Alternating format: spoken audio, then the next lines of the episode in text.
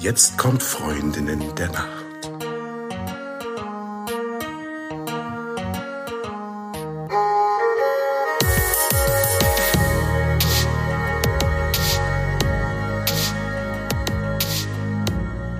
Hallo und herzlich willkommen zu einer neuen Folge von Freundinnen der Nacht. Mein Name ist Talia und bei mir ist die die Eva. Hallo.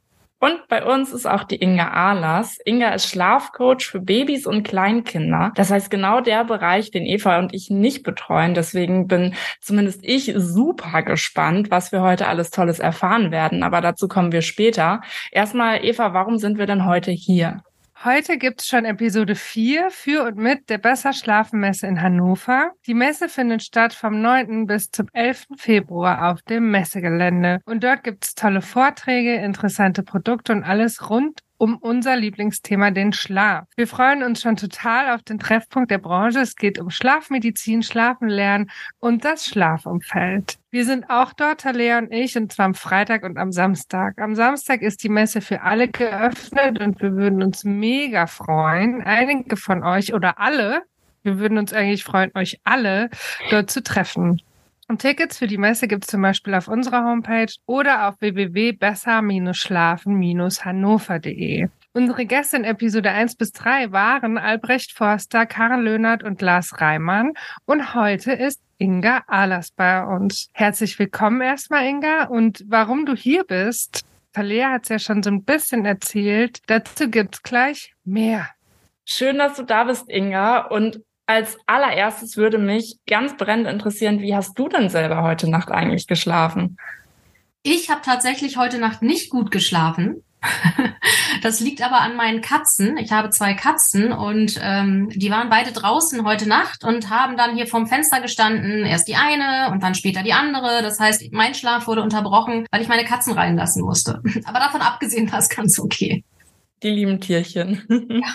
Ja, Talea, wo wir ja bei dir auch schon werden, wenn es um, um, um Tiere und Schlaf geht. Wie hast du heute Nacht geschlafen? Vielleicht, äh, Inge, um dich und auch die, die es äh, von, von euch da draußen äh, nicht wissen, abzuholen. Mein Schlaf wird auch öfter mal unterbrochen durch meinen Hund. So, die ist jetzt äh, ja ein knappes Jahr in unserem Leben. Das heißt, gerade die Welpenzeit und so, da war es sehr häufig so, dass wir nachts dann nochmal hoch mussten. Sie ist aber jetzt die letzten zwei Nächte gar nicht bei mir gewesen, sondern ich bin ja jetzt äh, noch alleine in Berlin. Das heißt, es ist wahnsinnig leer zu Hause, aber es wird zumindest von außen nicht an mir gerüttelt quasi. Ähm, das heißt, was das angeht, habe ich gut geschlafen und auch generell habe ich ganz gut geschlafen. Ich habe die letzte Nacht nicht gut geschlafen, da habe ich nämlich vorher zu heiß gebadet. Das ist überhaupt keine gute Idee, Leute. Das solltet ihr nicht tun. Ich war der festen Überzeugung, ich brauche eine Badewanne äh, und habe es aber irgendwie völlig übertrieben. Ich lag da und habe so vor mich hingedümpelt und die Nacht danach war echt blöde. Aber jetzt die letzte Nacht, die war wieder richtig gut. Und wie das immer mit Dingen ist, ähm, die man manchmal gar nicht zu schätzen weiß, die müssen dann erst erstmal abhanden kommen, damit man weiß, wie gut man es eigentlich hat.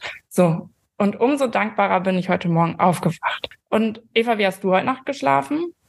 Gut, Prädikat gut, aber es ist was passiert heute Nacht, was mir noch nie passiert ist. Und zwar bin ich aufgewacht und habe gedacht und es wirklich gefühlt, ich habe gefühlt, guten Morgen, ein schöner neuer Tag und ich stehe jetzt auf und freue mich zu duschen und dann starte ich in den Tag. Und dann habe ich gedacht, irgendwas stimmt nicht. Es ist dunkel und leise und äh, wir wohnen in einem sehr lebhaften Haus. Also irgendwas ist immer. Aber als ich heute Morgen ein guten Morgengefühl habe, war das nicht so. Und es lag daran, dass es einfach 2.45 Uhr war. Und ich hatte, ich hatte so einen ein gutes Gefühl, jetzt sofort in den Tag zu starten und war dann wirklich ein bisschen traurig, dass ich, dass ich danach weiter geschlafen habe, weil ich wusste auch nichts dann zu tun. Also ich hätte nicht gewusst, wenn ich jetzt aufstehe und das alles mache, was mache ich denn dann? Also habe ich weiter geschlafen, aber ich äh, insgesamt gut und ja, freue mich auf unser Gespräch jetzt. Genau, wo wir, wo wir gerade dabei sind. Was für ein Zufall. Inga, total schön, dass du da bist. Ich habe es ja eingangs schon erwähnt, dass ich das Thema persönlich auch sehr, sehr spannend finde. Stell dich doch mal bitte kurz selber vor und erzähle, was du so machst. Genau, mein Name ist Inga Ahlers. Ich bin 47 Jahre alt, lebe in Schleswig-Holstein mit meinen drei Kindern. Und diese drei Kinder sind der Grund, dass ich heute das tue, was ich tue, nämlich Schlafcoach sein, hauptsächlich für Babys und Kleinkinder, denn die waren alle drei wirklich sehr herausfordernd schlafende Kinder. Und mein ältester Sohn, der wird jetzt schon 14 in diesem Jahr, also Jahre alt, nicht Monate. Der ist ähm, schon relativ groß. Und vor 14 Jahren, das werdet ihr wahrscheinlich bestätigen, war Schlafcoaching in Deutschland, also das gab es eigentlich noch nicht. Das ist ja erst so in den letzten Jahren gekommen, dass es das gab. Und mir wurde damals gesagt, wenn du möchtest, dass dein Kind schläft, dann musst du ihn halt schreien lassen. Und so bin ich in dieses Thema gekommen, weil sich das für mich mit jeder Faser meines Körpers nicht richtig angefühlt hat, dieses Kind schreien zu lassen, es alleine zu lassen in seinem Frust, in seinem Protest, in seinem Unmut. Und dann habe ich angefangen, vor 14 Jahren alles zu konsumieren, was es zum Thema Schlafen gibt, gab, auch immer noch gibt. Ich konsumiere immer noch viel über das Thema Schlafen und äh, bin so dann dazu gekommen, mich im Bereich Baby- und Kinderschlaf so weit weiterzubilden, dass ich festgestellt habe, man kann durchaus was tun für einen guten Schlaf von Babys und Kleinkindern, ohne dass man sie schreien lassen muss. Und das ist dann so mein Werdegang geworden. Also ich habe mich selber zum Schlafcoach ausbilden lassen. Ich habe selber eine Ausbildung entwickelt ähm, und bilde selber auch Schlafcoaches für Babys und Kleinkinder aus. Das auch schon seit fünf Jahren und liebe, was ich tue. Ich finde das total spannend. Ähm, das ist ja nun ein Bereich, den Eva und ich gar nicht ähm, direkt bearbeiten. Und direkt meine ich deshalb, weil natürlich viele, die zu uns kommen, Kinder haben. Aber auch da sind wir oft mit unserem Latein am Ende, weil ganz oft liegen die Schlafprobleme der Eltern dann eigentlich daran, dass die Kinder nicht richtig schlafen. Und ich habe selber keine Kinder, das heißt, ich kann da nicht aus Erfahrung sprechen. Und äh, was mich total interessieren würde, ist, also wenn die Babys noch im Bauch sind, dann sind die ja erstmal, also sind die ja quasi an den Schlafrhythmus der austragenden Person gewöhnen, kann ich mir jetzt, äh, denke ich mir jetzt einfach mal so laienhaft. Und wie sieht das denn aus mit Babys und dem Schlafrhythmus? Haben sie einen?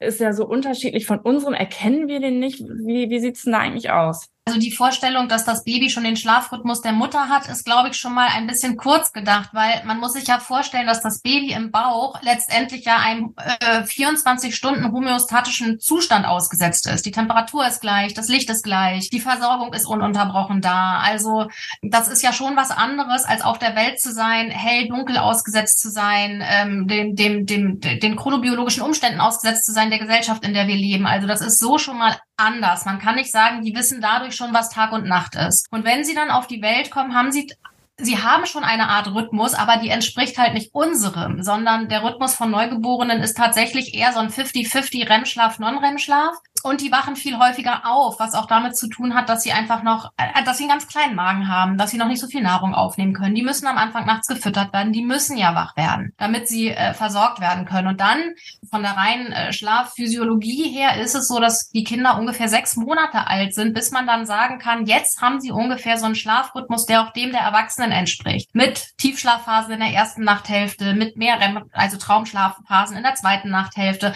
Das dauert aber dann tatsächlich ein bisschen. Und es ist ja auch so, dass wenn wir uns mal die ähm, Säugetiere generell so angucken, sagt man ja auch heutzutage, dass ein Kind auf die Welt kommt, es ist noch nicht fertig. Es kommt aber auf die Welt, weil es einfach sonst auch vom, äh, vom, vom Körperbau der Mütter ja gar nicht gehen würde, ein Kind noch viel länger ähm, im Bauch zu haben.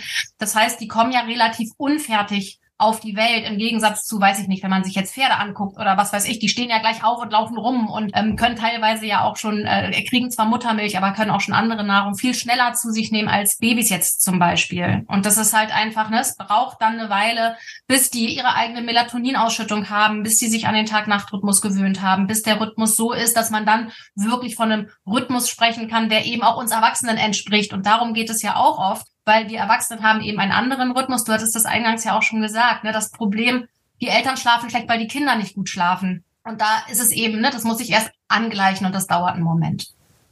Also es ist ja eigentlich, wenn ich dich jetzt richtig verstehe, gar nicht so, dass die Kinder nicht gut schlafen. Die schlafen nur anders, ne? Die ganz kleinen Babys, weil sich natürlich der Körper auch erstmal an unsere Welt gewöhnen muss mit allen Einflüssen, die da sind. Ja. Von welchen Faktoren hängt denn ab, wie die Nächte mit Baby sind. Also kann es auch sein, dass, weiß ich nicht, die ersten paar Wochen total entspannt sind und es dann stressig wird, weil dann der, der frisch geborene Mensch erst merkt, ach guck mal, wo bin ich hier gelandet? Hier ist es ja gar nicht mehr so wie im Bauch. Oder ist es ja, also wie gibt es da eine, eine, eine immer gleiche Entwicklung oder kann es völlig unterschiedlich sein? Also eine immer gleiche Entwicklung gibt es leider nicht. Ähm, das wäre ja zu schön, um wahr zu sein. Das ist natürlich schon individuell und hängt tatsächlich auch davon ab, wie wir Eltern mit dem Schlaf der Babys umgehen oder was wir auch für eine Schlafumgebung schaffen. Und natürlich gibt es so ein paar Dinge, auf die man von Anfang an gut achten kann, um eben zumindest Voraussetzungen für guten Schlaf zu schaffen. Ob das dann bei jedem Baby immer gleich auch so gut angenommen wird, das muss man dann immer individuell gucken. Aber natürlich macht es schon Sinn, dass man auch guckt, dass es nachts dunkel ist, dass man versucht auch schon nachts eine Atmosphäre zu schaffen, die dem Kind signalisiert, es ist eigentlich Schlafenszeit. Das heißt, wenn gefüttert wird nachts, wenn gewickelt wird nachts, dass man schon guckt, dass das Licht gedimmt ist, dass man leise mit dem Kind spricht. Also es gibt so Voraussetzungen, die man einfach erfüllen kann, gleich von Anfang an, die dann zumindest eine ganz gute Voraussetzung schaffen dafür, dass auch später gut geschlafen wird. Allerdings Allerdings ist es tatsächlich ganz oft so, und da sagst du was ganz Wichtiges, dass es oft so ist, dass Kinder auf die Welt kommen und die pennen ja am Anfang noch total viel. Also so ein Neugeborener hat ja einen, einen Schlaf noch von, die schlafen ja 18 Stunden am Tag, ja. Also die schlafen einfach viel, auch wenn sie viel wach sind, aber sie schlafen auch eben wieder viel. Und es kommt dann immer darauf an, wie man damit umgeht, also wie man das Kind in den Schlaf begleitet, wie man nachts das Kind wieder zum Einschlafen bringt. Und dann kommt so eine heiße Phase, das ist meistens so entwicklungstechnisch ähm, gesehen zwischen dem na, vierter, fünfter, sechster Lebensmonat tatsächlich auch, wo die Kinder anfangen, kognitiv mehr zu verstehen und mehr Zusammenhänge zu verstehen. Und wenn man dann Pech hat, dann ist das eine Phase, wo man dem Kind dann ungünstige Gewohnheiten beibringt, die sie als Einschlafhilfe abspeichern. Und das ist oft die Phase, wo es dann anstrengend wird, wo Kinder dann plötzlich mehr verstehen, aha, ich bin müde, ich möchte schlafen, aber die kommen dann ja, die haben ja Schlafzyklen auch wie wir Erwachsenen, das wisst ihr ja auch, man kommt irgendwann in diese Leichtschlafphase und in dieser Leichtschlafphase, wo sie so halb wach sind, sind sie eigentlich müde, möchten weiter schlafen, können aber nicht, weil XYZ fehlt. Das Wippen, das Wiegen, das Schunkeln, die Flasche, die Brust, was auch immer sich da eingeschlichen hat, als am Anfang war das total entspannt, das Kind so zum Weiterschlafen zu bringen. Jetzt wird es plötzlich anstrengend, weil im Zweifelsfall, wenn diese wenn das kognitiv so funktioniert, kann es eben passieren, dass die Kinder dann nach jedem Schlafzyklus wach werden und das wieder einfordern. Das heißt, alle 45, 50 Minuten wird das Kind wach und das wird dann halt für die Eltern unfassbar anstrengend. Ich finde es total spannend, äh, weil das ja bestimmt voll die Gratwanderung ist. Also wenn man das Kind so ein bisschen vielleicht schaukeln muss oder irgendwie so ein bisschen was machen muss, um es wieder zu beruhigen und gleichzeitig darauf achten sollte, das nicht zu übertreiben, um das nicht dann nachts auch immer machen zu müssen. Woher weiß man denn dann, was eigentlich genau der richtige Grad an Beruhigung oder Einwirkung ist? Das ist wirklich ein Riesenproblem, das weißt du halt nicht. Also letztendlich ist es wirklich ein Learning by Doing. Also man, ne, man, man guckt so ein bisschen und es, es ist auch ja ein vielschichtigeres Thema als nur das. Also wenn wir da dann hingehen und gucken, wie viel Reiz braucht ein Kind überhaupt zum Einschlafen, da gibt es ja auch schon von Geburt an Kinder, die sind von bis, was sie an Reizen brauchen. Es gibt eben welche, die kannst du stillen und legst sie dann neben dich und dann schlafen sie da total gemütlich ein. Und es gibt eben Kinder, da funktioniert das von Anfang an nicht. Die brauchen von Anfang an eine Feder wieder, ein Federwiege, ein Wiegen, Wiegen, ein Wippen, ein auf dem Petsyball sein. Und das hat eben auch damit zu tun, was für ein Stressniveau waren die schon während der Schwangerschaft ausgesetzt, wie gestresst war die Mutter während der Schwangerschaft, was gab es für eine Geburt, war die Geburt traumatisch. Also da, da kommen wirklich so viele Faktoren zusammen, wo ich ja auch immer sage, es gibt eben nicht dieses goldene Buch der Superratschläge, wo alles drinsteht und man sagt, mein Kind hat das, dann mache ich das und dann ist wieder alles super, sondern es ist wirklich wichtig zu gucken, wo auch die Ursache dafür liegt, dass irgendwas plötzlich anstrengend wird, dass irgendwas nicht so gut funktioniert. Und dann wirklich zu gucken, wie kann ich denn jetzt damit umgehen oder wie kann ich da rangehen, eine Sache, die jetzt plötzlich anstrengend geworden ist, liebevoll, bindungsorientiert, bedürfnisorientiert, auch wieder in eine Bahn zu lenken, die für alle wieder gut ist. Weil unterm Strich, wenn das Kind nicht gut schläft, das ist ja natürlich natürlich total anstrengend für die Eltern, aber auch für ein Kind ist es ja nicht gut. Es ist ja für ein Kind auch förderlich, längere Schlafphasen am Stück auch in der Nacht zu haben. Ich meine, ihr wisst es auch, was da im Schlaf passiert und gerade bei den Kleinen ist es einfach super wichtig, dass diese ganze Verarbeitung, das ganze Lernen, dass das auch stattfinden kann und nicht ständig unterbrochen wird. Werbung. Im Februar, um genau zu sein, vom 9. bis zum 11. findet in Hannover die Besser Schlafen Messe statt. Wir werden auch da sein und ihr könnt was gewinnen. Und zwar gibt es für die Besser Schlafen Messe Tickets zu gewinnen. Und was muss man dafür tun? Einfach auf unserem Social Media Kanal auf Instagram schauen und mitmachen. Oder Talea? Ganz genau. Und alles weitere findet ihr auch dort. Werbung Ende. Also da schließt so ein bisschen meine nächste Frage tatsächlich an. Für wen ist denn das nicht oder schlecht schlafen schlimmer? Für das Baby, das Kind oder die Eltern? Also aus Sicht des Schlafcoaches und wenn ich mir angucke, wie meine Klienten zu mir kommen, würde ich sagen, es leiden natürlich mehr die Eltern. Ja, also das sind die, die ein und meistens ist es so, die ersten neun Monate halten sie noch aus und so mit neun Monaten zehn, zwölf Monate ist so das Alter, wo dann die Mütter sind es ja meistens merken, ich kann nicht mehr, das geht so nicht mehr. Das heißt, der Leidensdruck ist tatsächlich bei den Eltern groß, weil ja auch viel mehr noch drunter leidet als nur ähm, die Mutter und der Schlafmangel und das, was damit zu tun hat. Also all das Körperliche, was damit zu tun hat. Ihr wisst es ja selber, was Schlafmangel mit einem macht und was das für Auswirkungen auf den Körper hat. Das ist ja nicht so witzig. Aber das ganze System Familie ist ja betroffen. Ne? Also die Mutter ist nicht mehr die Mutter, die sie sein möchte. Die wird vielleicht nachts auch dem Kind gegenüber laut, was sie auch nicht sein möchte und ist genervt und ist gereizt und äh, alles dreht sich nur ums Thema Schlafen und die Partnerschaft leidet drunter und der Partner meckert, dass keine Paarzeit mehr auf der Couch stattfindet, schon ewig keinen Film mehr zusammengeguckt. Also da hängt ein riesen Rattenschwanz dran, ja. Das heißt, das ist wirklich der Leidensdruck, warum die Familie oft das Gefühl hat, sie müssen jetzt was tun. Der Impuls kommt natürlich immer von den Erwachsenen. Die leiden extrem drunter. Wenn man sich aber anguckt, wie wichtig, das was ich gerade eigentlich schon gesagt habe, wie wichtig auch Schlaf für die Kinder ist, ist es natürlich auch wichtig für die Kinder, die ähm, letztendlich auch für ihr Leben drunter leiden, wenn die nicht früh auch schon erfahren, was es bedeutet, gut zu schlafen. Also es gibt Studien darüber, die sagen, dass wenn Kinder in den frühen Monaten, Lebensjahren nicht gut schlafen, dass das tendenziell auch die sind, die dann im Erwachsenenalter auch die Menschen sind, die eher zu Schlafproblemen neigen. Und es ist ja auch total logisch. Also wenn ich mir, ich habe keine Erinnerung an meine Geburt und mein Babysein tatsächlich, ja. Aber es ist ja auch ein total hilfloser Zustand, wenn ich das mal so sagen darf. Ja, das ist wie wenn ich weiß ich nicht, nackt über einem fremden Land abgeworfen werde und soll mir dann da eine Hütte bauen oder so. Keine Ahnung, keiner hilft. Also, ne, und gerade dann ist ja die Theorie äh, schreien lassen ganz furchtbar, weil die Babys haben ja ein Bedürfnis. Irgendwas ist ja da und äh, dann zu sagen, na ja, so wie es noch vor 30, 40, 50 Jahren war, lass sie mal schreien, die gewöhnen sich schon dran. Also es ist nur mal für mich so ganz kurz eingeschoben eine ganz, ganz schlimme Vorstellung. Das ähm, stimmt, aber da würde ich ganz gerne kurz einhaken, weil man muss ja aber schon unterscheiden zwischen weinen lassen und weinen lassen. Also das ist mir auch ganz wichtig, das immer noch dazu zu sagen. Das weinen lassen oder schreien lassen, was halt gar nicht geht, ist dieses klassische, es wird ja auch Färbahn genannt oder Sanduhrmethode oder Intervallmethode. Es gibt tausend Namen dafür.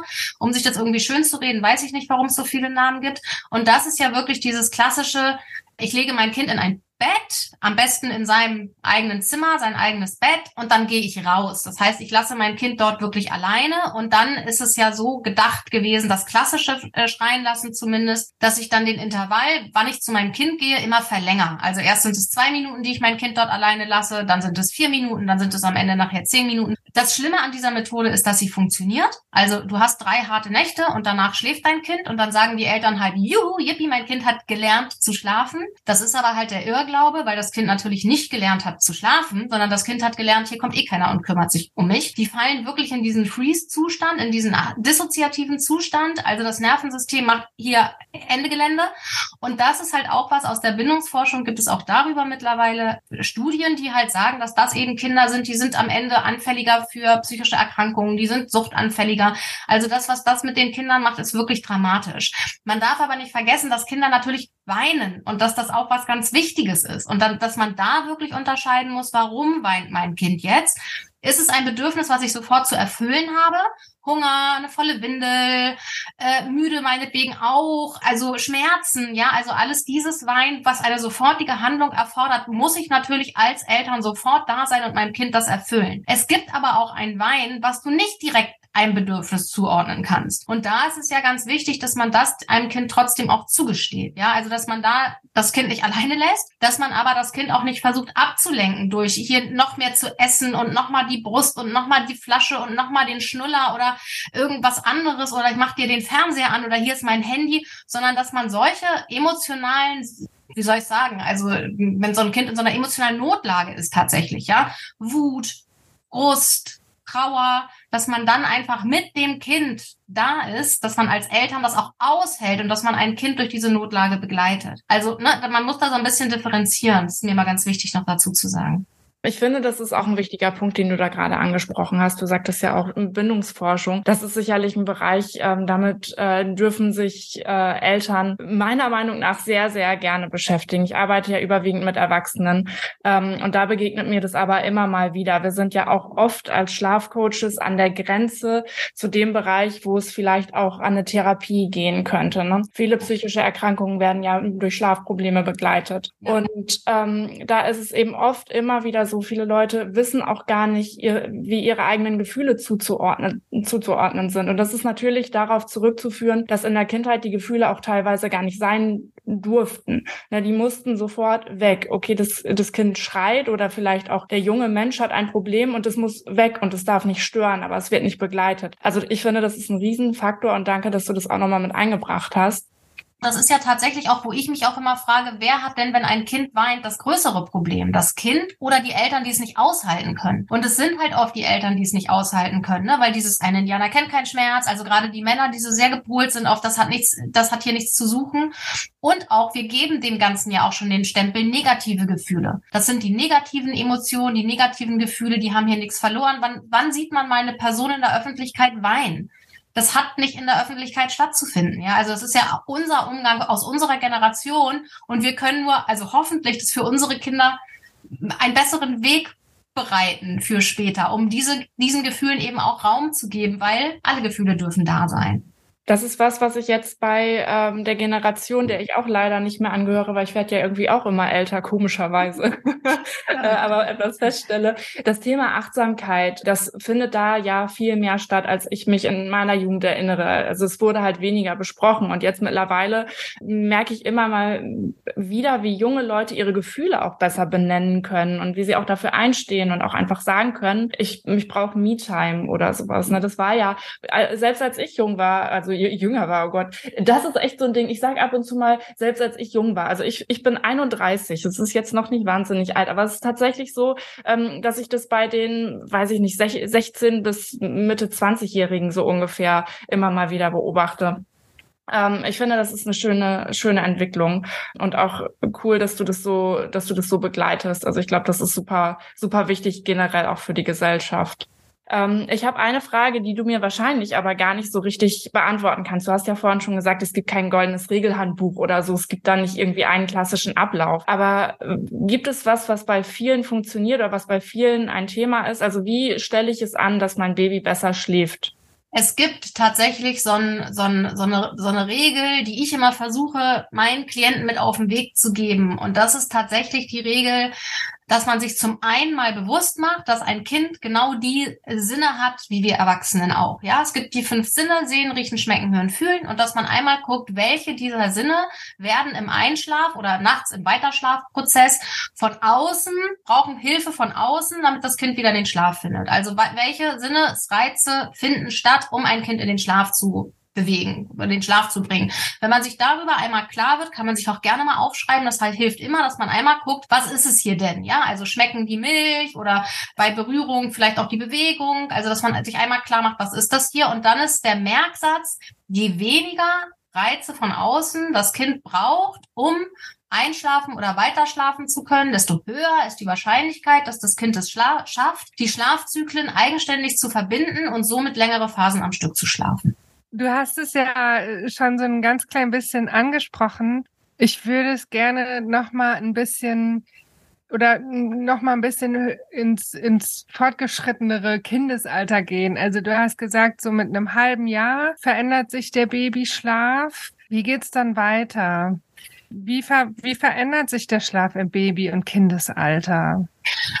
Also letztendlich ist es tatsächlich so, dass man sagen kann, dass mit einem halben Jahr die Schlafarchitektur so ausgereift ist, dass sie der Abfolge entspricht, wie auch wir Erwachsene schlafen. Mit dem Unterschied, dass die Schlafzyklen da einfach noch kürzer sind, als sie nachher im Erwachsenenalter sind. Dann ist nochmal so ein Schnitt, wo man sagt, mit fünf, wenn Kinder fünf Jahre alt sind, dann werden die Schlafzyklen länger. So. Aber das ist letztendlich, also was sich natürlich im Babyalter noch verändert, ist insgesamt der Schlafbedarf. Ne? Also, dass die äh, erst noch drei Schläfchen am Tag haben mit einem halben Jahr ungefähr. Wenn sie dann Richtung ein Jahr gehen, dann stellen sie um auf zwei Tagschläfchen. Wenn sie Richtung anderthalb gehen, haben sie nur noch einen Mittagsschlaf. In der Regel, bis sie so drei sind und dann schlafen sie am Tag nicht mehr. Also der Schlafbedarf verringert sich natürlich in dem äh, Baby- und Kleinkindalter. Das ist so das, was man so an den Hauptveränderungen ähm, sagen kann, wie sich der Schlaf verändert. Also es ist wirklich auch manchmal echt wirklich frustrierend für Eltern, dass die dann manchmal so denken, boah, jetzt haben wir einen coolen Rhythmus, jetzt läuft hier alles und nachts ist gut und dann ist so, es funktioniert plötzlich gar nichts mehr das Kind stellt um von drei Schläfchen auf zwei Schläfchen. Und dann ist diese Zeit immer so ein bisschen rumpelig. Und das ist aber, das ist eben, dass wie Babys schlafen, wie Kleinkinder schlafen und wie auch Kinder schlafen. Also rein entwicklungsbedingt schlafen die auch einfach immer mal schlecht. Und man muss sich einfach darauf einstellen, wenn man Eltern wird, dass es immer mal eine Nacht gibt, wo man öfter mal hoch muss, wo man das Kind begleiten muss. Das gehört einfach dazu. Aber es heißt halt nicht, dass das jede Nacht sein muss und auch nicht jede Nacht. Es gibt für mich für Eltern, die wenden sich an mich, dass das Kind jede Nacht acht bis zehn Mal wach. Das ist natürlich echt hart, ja. Also das muss es nicht sein. Aber dass ein Kind einmal wach wird, zweimal wach wird nachts, das ist einfach normal. Und das ist auch viel Achtsamkeit, Akzeptanz der Situation, das hilft manchmal auch schon viel. Ich finde das sehr ermutigend, was du erzählst, denn in meiner Vorstellung ist es so, sollte ich mal das Glück haben, Kinder zu bekommen, dann ist es so, dass ich vorher schon ganz viel erleben muss und ganz viel geschafft haben muss, damit ich dann möglichst viel Zeit habe, weil ich wahrscheinlich nicht schlafen werde und zu nichts kommen werde. Ich stelle mir das wirklich dramatisch vor. Und das, was du erzählst, das beruhigt mich ein bisschen. Also zumindest besteht ja die Chance, dass man sich da so, so ein bisschen eingrooven kann. Ne? Auf jeden Fall. Und äh, wenn es dann aber doch irgendwie schwierig ist, ähm, gibt es einen, einen Tipp, den du für außenstehende Personen ähm, hättest? Also können die irgendwie unterstützen und was ist da am besten? Also das Allerbeste, was Außenstehende machen können, ist auf jeden Fall erstmal ihren Mund halten. Also im Sinne von nicht ungefragt irgendwelche Ratschläge geben. Das ist so ein bisschen, wenn man Eltern wird, hat man plötzlich das Gefühl, Experte für Babys sind alle. Kinder kriegen, also ne, die meisten haben ja auch irgendwie Kinder und jeder meint, nur weil ich selber schon mal ein Kind bekommen habe, weiß ich alles und gebe ja auch gerne ungefragt all meine Ratschläge zu allen möglichen Themen gerne, aber eben auch zum Thema Schlafen. Das können Mütter in dem Moment echt nicht gebrauchen. Auch sowas wie, boah, siehst du aber müde aus, das kann man sich echt gerne verkneifen. Das wissen die Mütter meistens selber.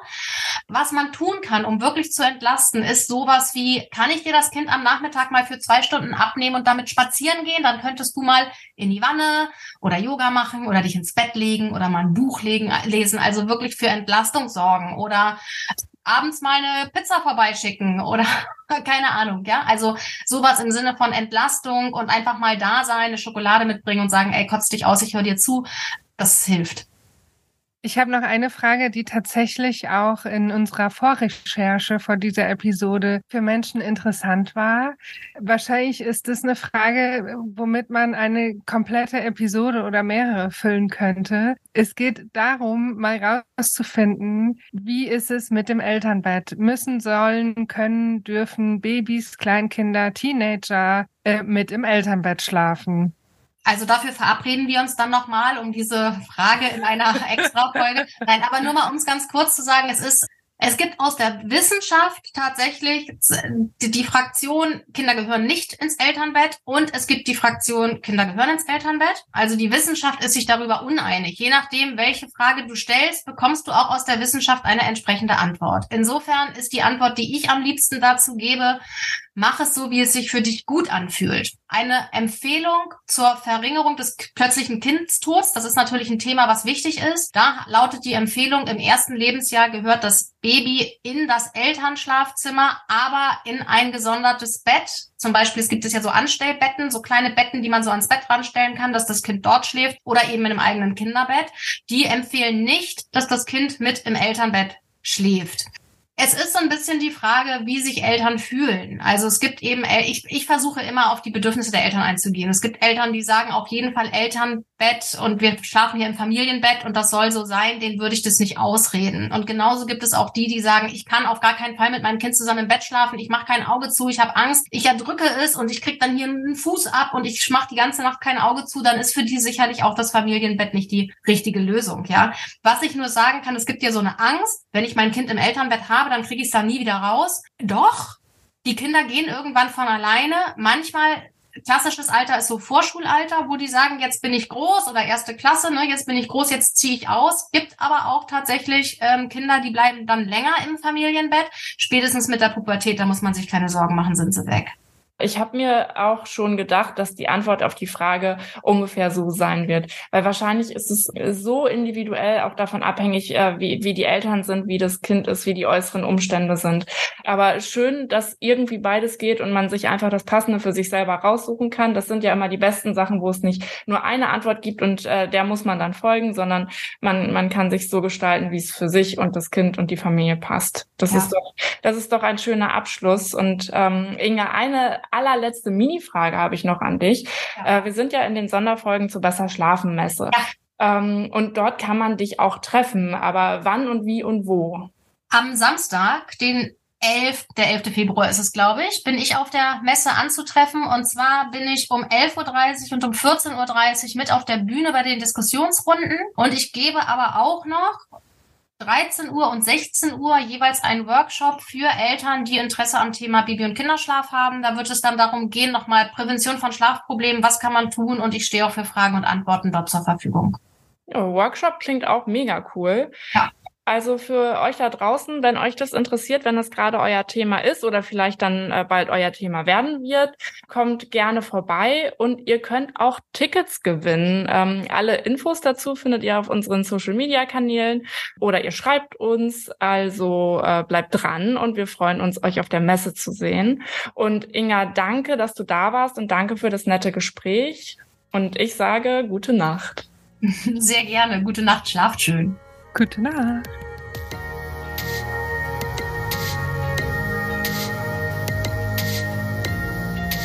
Falls du uns vermisst, gibt es eine kleine Lösung.